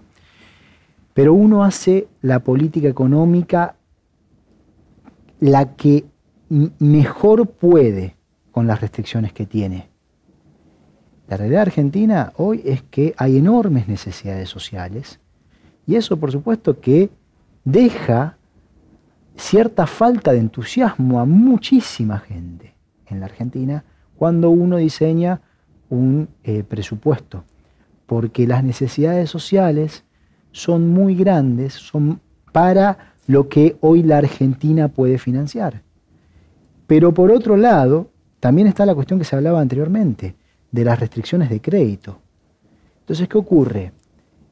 El presupuesto que uno diseña, cuando lo miran quienes solo miran la óptica de mercado, encuentran que tiene un déficit que está más allá de lo que entusiasma a otras partes dadas las restricciones de financiamiento que tenemos y que nos lleva a recurrir a emisión monetaria, porque si no tendría que haber un ajuste. Por lo tanto, es normal que ninguna de las partes de nuestra sociedad genere demasiado entusiasmo el proyecto de ley de presupuesto. Bueno, pero lo que ocurre es que la Argentina debe transitar por un estrecho camino, un estrecho corredor con restricciones muy fuertes, seguir dando pasos cada año más positivo para poder tener una economía más fuerte, con más oportunidades. Ahora, vamos a ver la realidad. Hagamos este ejercicio. Tomemos una foto de finales del 2020 y tomemos una foto de finales del 2021. Cuando en la revisión histórica comparemos esas dos fotos, ¿qué vamos a encontrar? Vamos a encontrar que a finales del 2021 la economía produce mucho más, alrededor de 9% más, que tiene más empleo, que tiene más capital, formó capital porque la inversión creció, que el poder adquisitivo del salario va a haber crecido, que tiene menor déficit, que también es importante. No solo menor déficit, sino algo muy importante. Tiene un mucho menor déficit corriente, es decir, excluyendo la inversión de capital. Porque buena parte de lo que se hizo fue aumentar la inversión en capital. Bueno, por supuesto que está el tema de la inflación, que es un tema que hay que seguir resolviendo. Pero cuando miremos las dos fotos vamos a ver que el 2021 fue un año de progreso para la economía argentina. Y con todas las restricciones que enfrentamos, nosotros tenemos toda la confianza en que el año 2022 también va a ser un año de progreso. Y para que ese progreso se pueda sostener en el tiempo, no hay que pasarse de la raya ni de un lado ni del otro. No hay que salirse de ese estrecho corredor de estabilidad por el que la Argentina puede transitar. Si no vamos de un lado, es desestabilizante. Si no vamos del otro lado, también es desestabilizante. Eso es lo que hoy nos toca entender.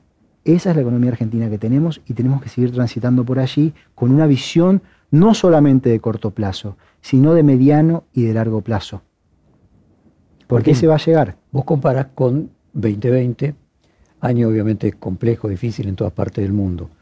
Eh, pero si lo comparas con 2019, evidentemente las expectativas que tenía la sociedad que votó al frente de todos eh, de mejorar respecto de la situación de 2019 no se están cumpliendo.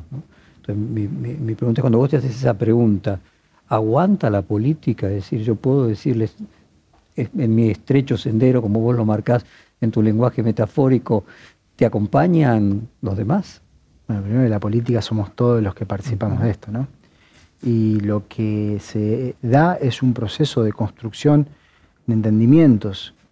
Crear una sociedad que aprende eh, para una economía más vibrante también significa que eh, en todos los niveles de la sociedad hay un proceso continuo de aprendizaje. Nosotros, por supuesto, que hubiéramos querido que no haya pandemia, hubiéramos querido que eh, la recuperación del salario real sea más rápida, pero la realidad que vivió el mundo y la Argentina en particular fue la de una pandemia en una situación en donde había enormes restricciones de financiamiento. Y esa es la realidad con la que nos toca lidiar y hay que estar a la altura de las circunstancias. Ese aprendizaje que todos los actores, teniendo el nivel de responsabilidad que cada uno tiene, va realizando, desde los votantes hasta los dirigentes, ¿incluye también a Cristina Kirchner? Por supuesto, Cristina Kirchner es una persona eh, de una gran inteligencia, eh, una gran capacidad de análisis y que es eh, un baluarte en el frente de todos y que en el frente de todos nos hace muy bien poder trabajar con ella. Esas expectativas a que después del día 14 haya una transformación en la línea económica, ¿a tu juicio te resultan plausibles, te resultan irrazonables? ¿Cómo, cómo explicarías didácticamente la idea de que estamos hablando con el ministro de Economía también el día 15 de, noviembre y del 15 de noviembre del, año siguiente? Yo no le doy el menor sustento a esas especulaciones. Y en este contexto electoral hemos visto todo tipo de especulaciones, un montón también de gente hablando de un salto evaluatorio que no ocurrió y que no va a ocurrir.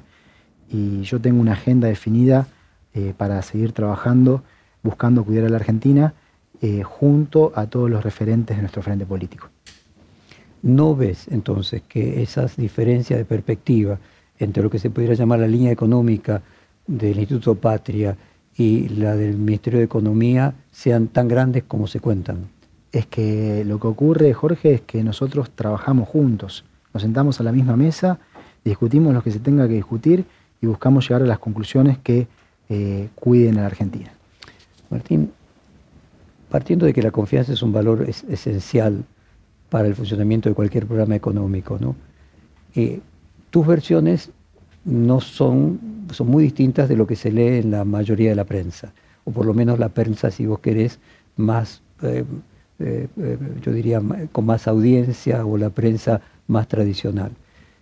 ¿A qué atribuís esas diferencias en la percepción entre la versión que vos das eh, tranquilizadora y la que se lee y se escucha en, como te decía, una parte importante de la prensa. Yo supongo que usted debe hacer esta pregunta a vos mismo, dado de que ese es un valor económico eh, fundamental. Independientemente de lo, de lo real, lo percibido tiene un valor performativo, como hablábamos antes. ¿Cómo te explicas eso? Bueno, de vuelta, la única verdad es la realidad. Veamos los datos. La economía argentina está eh, mejorando de una forma sólida. Después, hacia adelante, hay una cuestión de expectativas. Y ahí es donde volvemos a esta cuestión que discutíamos antes. Es ignorancia, es malintención. De, ¿Cómo te lo explicas? No me voy a poner a juzgar eh, por qué cada quien hace lo que hace. Eh, lo que yo puedo decir es que nosotros trabajamos para. Pero no te interpela, quiero decir, porque si es que es ignorancia, te quedas tranquilo. Eh, no te interpela, no tendrán un poco de razón, no estaré yo convencido de mi propio... ¿Razón de qué? De que el, de que el Respecto de que los riesgos, que haya posibilidad de otra política económica. Podrá haber diferencias de interpretación, pero de vuelta volvemos al punto de miremos los datos, interpretemos los datos, nosotros tenemos una interpretación y las, esas interpretaciones se han condecido con lo que después la realidad fue mostrando. Así que me parece importante entender que si queremos una Argentina con más fuerza, con más fuerza también en el mundo, en su relación con los estados-nación del mundo, debemos como sociedad transitar un proceso colectivo de fortalecernos, de que haya menos virulencia y más paz a la hora de construir entendimientos colectivos. Y esa es una tarea que realmente nos debemos y que todos los factores de poder deberían estar a la altura de las circunstancias. Pero notas que la polarización lejos de... No ayuda. De amainar crece. Y no ayuda. Tiene un costo económico. tiene un costo, además, tiene un costo también para las empresas. Esto es clave. Tiene un costo para las personas, tiene un costo para todos los sectores de nuestra sociedad. Ahí es donde es tan importante que los liderazgos vayan elevándose y que se pueda construir una Argentina más tranquila. ¿Leíste diario de una temporada en el quinto piso del sociólogo Juan Carlos Torre? Lo he, leído mm, alrededor de 200 páginas, me lo recomendaron varias personas, así que en, uno, en dos aviones, recién, en dos vuelos recientemente tuve la oportunidad de leer parte y bueno, sí, es, muy interesante. ¿Te sentiste en algún momento eh, parte de esa misma historia, reflejado? Es que lo que noté son muchas diferencias con respecto a ahora. Esto es para tener una charla, y seguramente una charla con el autor sería muy interesante en algún momento, pero hay circunstancias... tengo buena relación con, con Torre, planteo armar esa charla después de las elecciones con mucho gusto, con los dos. O, cuando termine de leer el cuando libro. Termine de leer el libro. Cuando entre aviones y trenes. Pero bueno, por lo menos por las primeras 200 páginas, ¿cuáles serían las diferencias? Porque obviamente la pregunta es si no vamos a terminar igual, ¿no? No, Entonces, las diferencias... la situación es muy diferente, ¿no? La situación que vive la Argentina es muy diferente. ¿Cuáles son esas diferencias que... Eh, primero, la situación económica es muy diferente eh, y, además yo lo vivo muy desde adentro también. Eh, el, peronismo tiene una fuerza que hace que se tomen decisiones que a veces son más, fáciles, a veces más difíciles, pero siempre con la lógica de que la estabilidad eh, se cuide.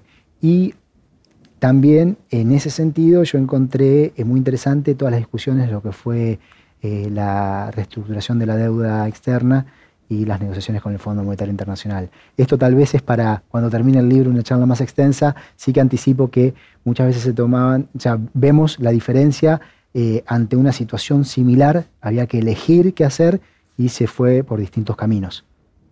Perdóname, pero no lo, no lo, puedo entender y supongo que la audiencia tampoco. Bueno, por ejemplo, el tema de que nosotros, eh, antes de eh, esperar a un acuerdo con el Fondo Monetario Internacional para luego reestructurar la deuda, reestructuramos la deuda primero y no seguimos pagando los, intereses y el capital eh, en una situación de insostenibilidad más allá del 30 de abril del 2020. O sea, lo que te critican habitualmente de que deberías haber negociado simultáneamente las dos deudas, vos lo ves como una virtud. Lo que ocurre es que cuando un país se queda sin dólares, tiene enormes problemas para crecer y tiene enormes problemas inflacionarios. Entonces nosotros dijimos, hasta aquí hay tiempo. Vamos a tener unos meses en los cuales establezcamos un proceso de negociación ordenado, pero después no hay más. Primero está eh, el poder privilegiar el uso de los dólares para las importaciones que se requieren para el crecimiento, privilegiarlos para la actividad interna. Como los vencimientos con el Fondo Monetario Internacional venían después, bueno, teníamos una urgencia en resolver el tema con los saqueadores privados. Y esa se se tomó una decisión entonces de arrancar con eso. Yo me reía recién, porque yo si vos recordás, cuando vos mencionabas el peronismo es diferente, como gran diferencia de lo que le pasó a, Juan Carlos Torre, cuando en realidad no era era concretamente el, radicalismo el que estaba al, frente del gobierno.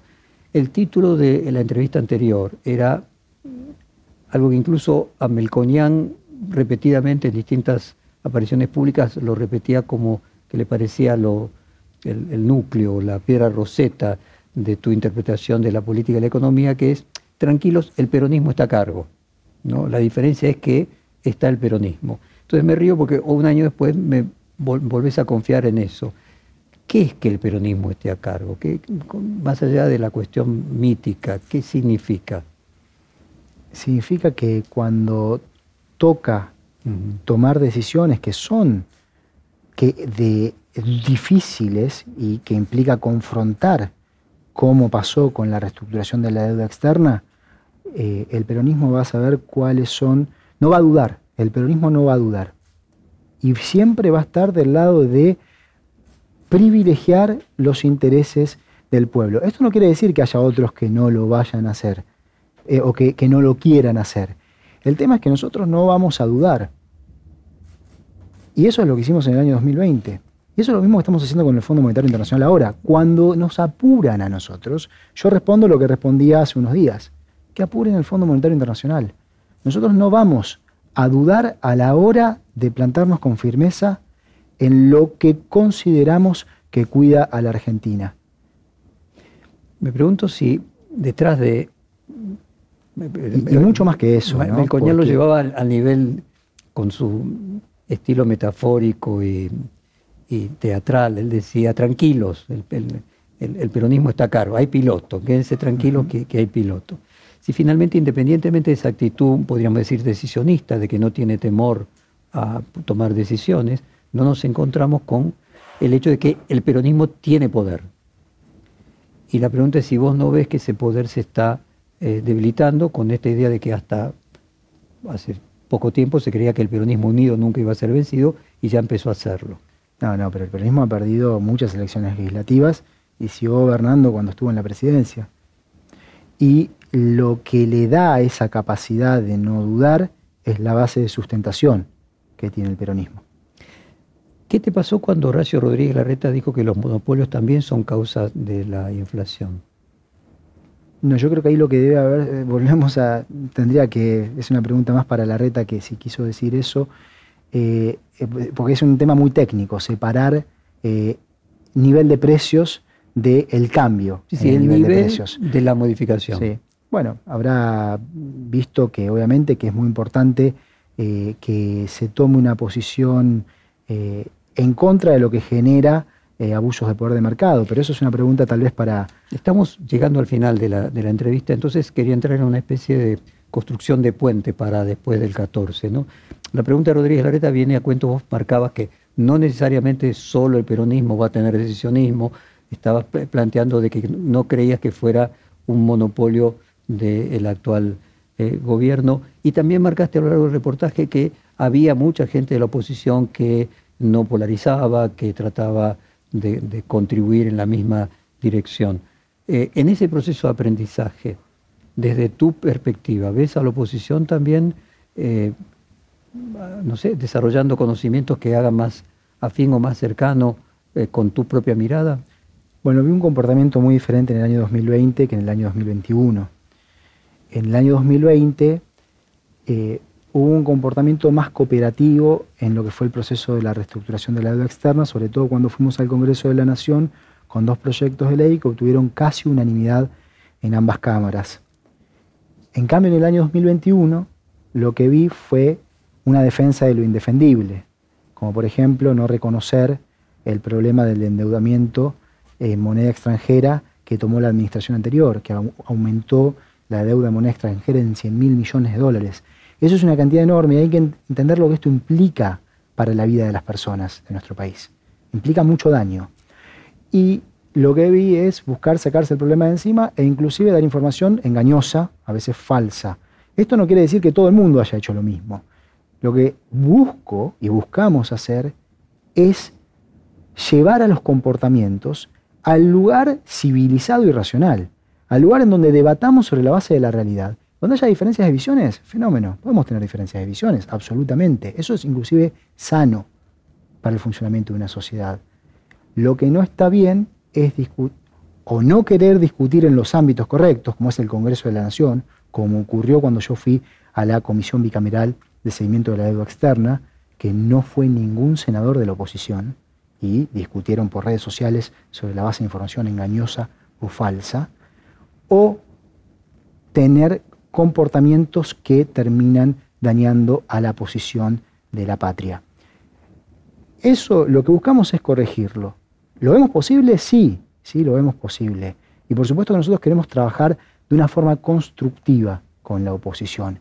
Y también es sano para la Argentina que dentro de la oposición los líderes que vayan ganando peso son aquellos que están más a la altura de las circunstancias y que tienen un principio filosófico de construcción de poder en el cual buscan construir consensos, entendimientos y acuerdos, en lugar de confrontar sobre la de buscar conflictos sobre la base de cuestiones que son engañosas.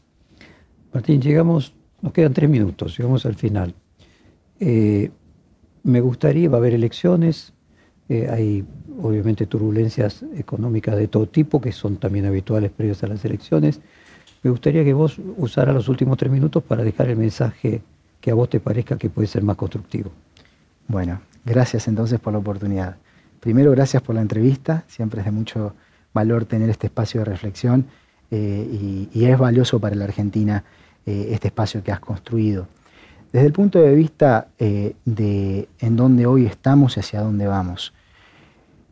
Importante entender que el gobierno nacional está haciendo todo lo que se puede hacer para construir un ambiente de mayor tranquilidad en lo económico un ambiente en donde haya más inclusión de nuestra población sobre la base de la generación de trabajo.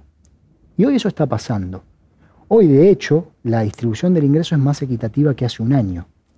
Hay mucho por recorrer en ese sentido. Segundo, un país que genere más oportunidades, que sea más dinámico desde lo productivo, que vaya también anticipándose a lo que se viene en el mundo. Un mundo que está cambiando y que muchas cosas se han reseteado en el mundo. Y eso también está ocurriendo. Hoy la Argentina tiene un tránsito en la estructura productiva que nos pone en un sendero de más oportunidades en el mundo que se viene. Tercero, la estabilidad.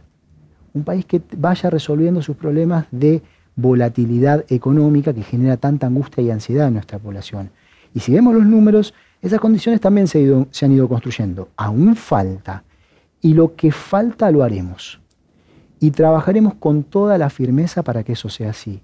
Y desde el punto de vista político, la línea que nos marca nuestro presidente siempre es la de entender que tranquilizar a nuestra sociedad y a nuestra economía es una tarea colectiva y que por eso debemos siempre apostar por la construcción de consensos, entendimientos, acuerdos. Que cuando uno toma una posición fuerte, que dice palabras fuertes, no se hace con la intención de romper, sino con la intención de corregir comportamientos. Todos podemos también tener que corregir comportamientos, pero nosotros debemos construir una Argentina que viva más en paz.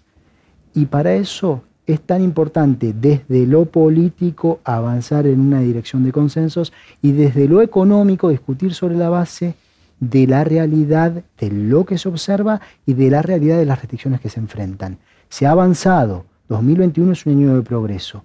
Nosotros vemos hacia adelante una continuidad de ese progreso y consideramos que vamos a dejar una Argentina mejor el día que terminemos nuestro gobierno. Martín Guzmán, muchísimas gracias por estas dos horas de conversación. Muchas gracias, Jorge. Perfil Podcast.